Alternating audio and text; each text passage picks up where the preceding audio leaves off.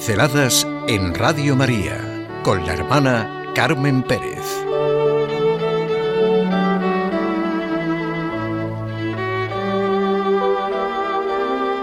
Mi gran certeza es que Dios es.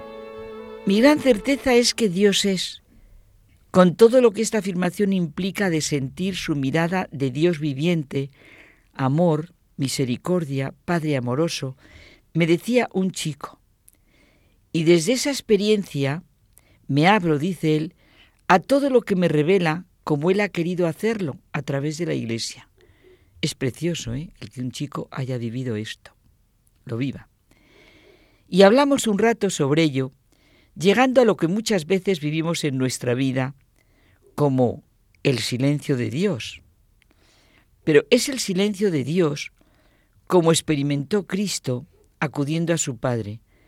Dios mío, Dios mío, ¿por qué me has abandonado? Sentimos los dos algo que me digo mucho ante las dificultades, enfermedades, situaciones difíciles, oscuridades. No preguntarme el porqué de esto, sino, Señor, ¿para qué? Toda experiencia de la certeza de que Dios es nos ayuda y abre nuestro corazón. Nos encontramos en esta certeza también con premios Nobel que nos ayudan con su testimonio a sentir el Dios es, que decía este chico, porque claro, si sentimos que Dios es y que necesariamente es y que no podemos entender nada sin Él, pues luego es mucho más fácil todo. Yo suelo decir mucho que si Dios es, pues todo lo demás creación, encarnación, muerte y resurrección, Eucaristía, sacramento del perdón, es expresión de Dios, de lo que Él es. De alguna manera tiene que ser, y lo lógico es que Él diga quién es, y lo diga como quiere decirlo. ¿Cómo es posible que Dios no exista? Henry Derivac dice algo muy gráfico que quizá muchos hemos experimentado. Cuando Dios se hace lejano, problemático, sentimos como su silencio, quizás sea saludable que un esfuerzo de imaginación lleve hasta el límite de esta impresión. Quizá entonces el mundo, privado de Dios, se mostrará a su vez tan irreal que la situación dará la vuelta por sí misma.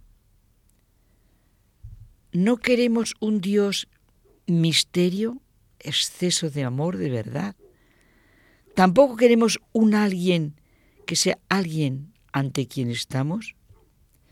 No hay nada que temamos más que ese misterio del Dios que es alguien que nos mira.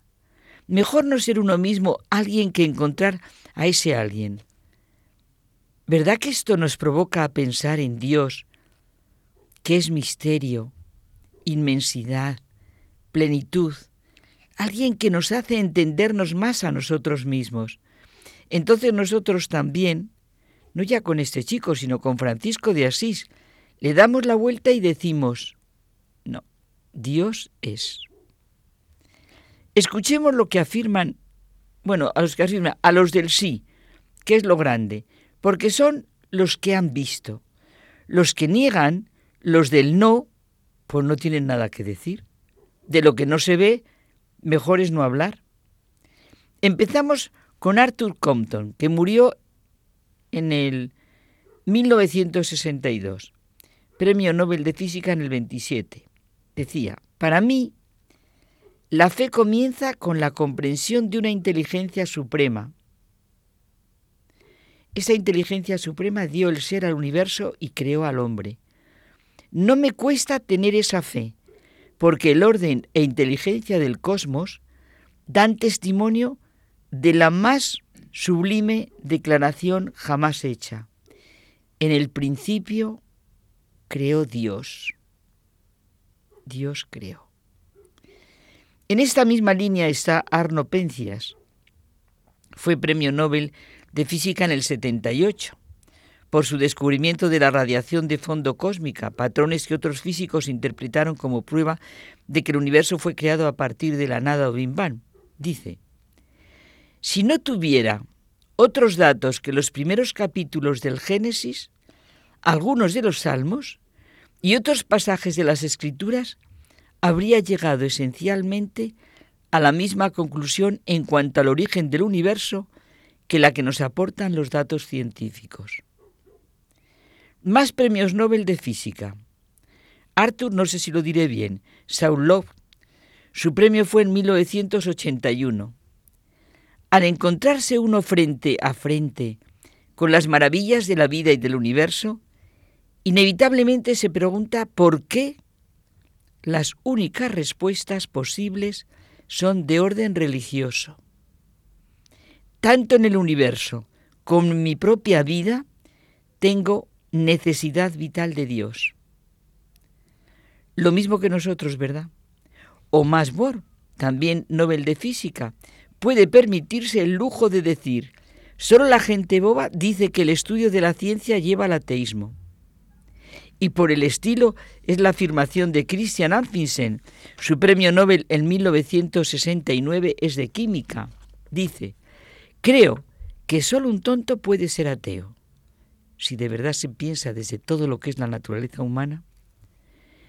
Y Albert Einstein, del que tantas y tantas anécdotas de este estilo hay en su vida, dice, apenas si calco las líneas que fluyen de Dios. Ernst Boris Chais, premio Nobel de Medicina por su trabajo con la penicilina, decía, la idea fundamental del designio o propósito divino Mira fijamente al biólogo, no importa en dónde ponga éste los ojos. La probabilidad de que un acontecimiento como el origen de las moléculas de ADN haya tenido lugar por pura casualidad es sencillamente demasiado minúscula imposible para considerarla con seriedad. Y para no alargarme más, un buen testimonio, este nos gustará mucho, de otro premio Nobel de Física, este es del 97 el doctor William Phillips. Hay tantos colegas míos que son cristianos que no podría cruzar el salón parroquial de mi iglesia sin toparme con una docena de físicos. Miremos el cielo. ¿Y qué proclama? Pues la gloria de Dios. Y la bóveda celeste y todos los sistemas solares nos hablan de su creación. Los días, las noches, los amaneceres, los atardeceres, los mares, las montañas, hacen correr su voz. La ciencia, que es nuestra manera de interpretar y ver el mundo, lo que nosotros vemos de la naturaleza, apuntan a su existencia y a la fe y confianza en él. Cuantos más descubrimientos, pues evidente, más patente es la inteligencia y grandeza divina que nuestra certeza en la vida sea la misma que de la de mi amigo, bueno, y la de Francisco de Asís. Dios es.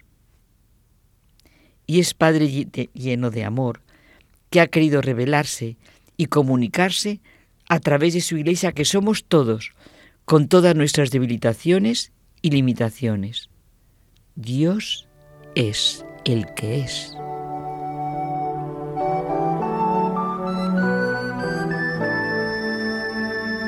Pinceladas en Radio María con la hermana Carmen Pérez.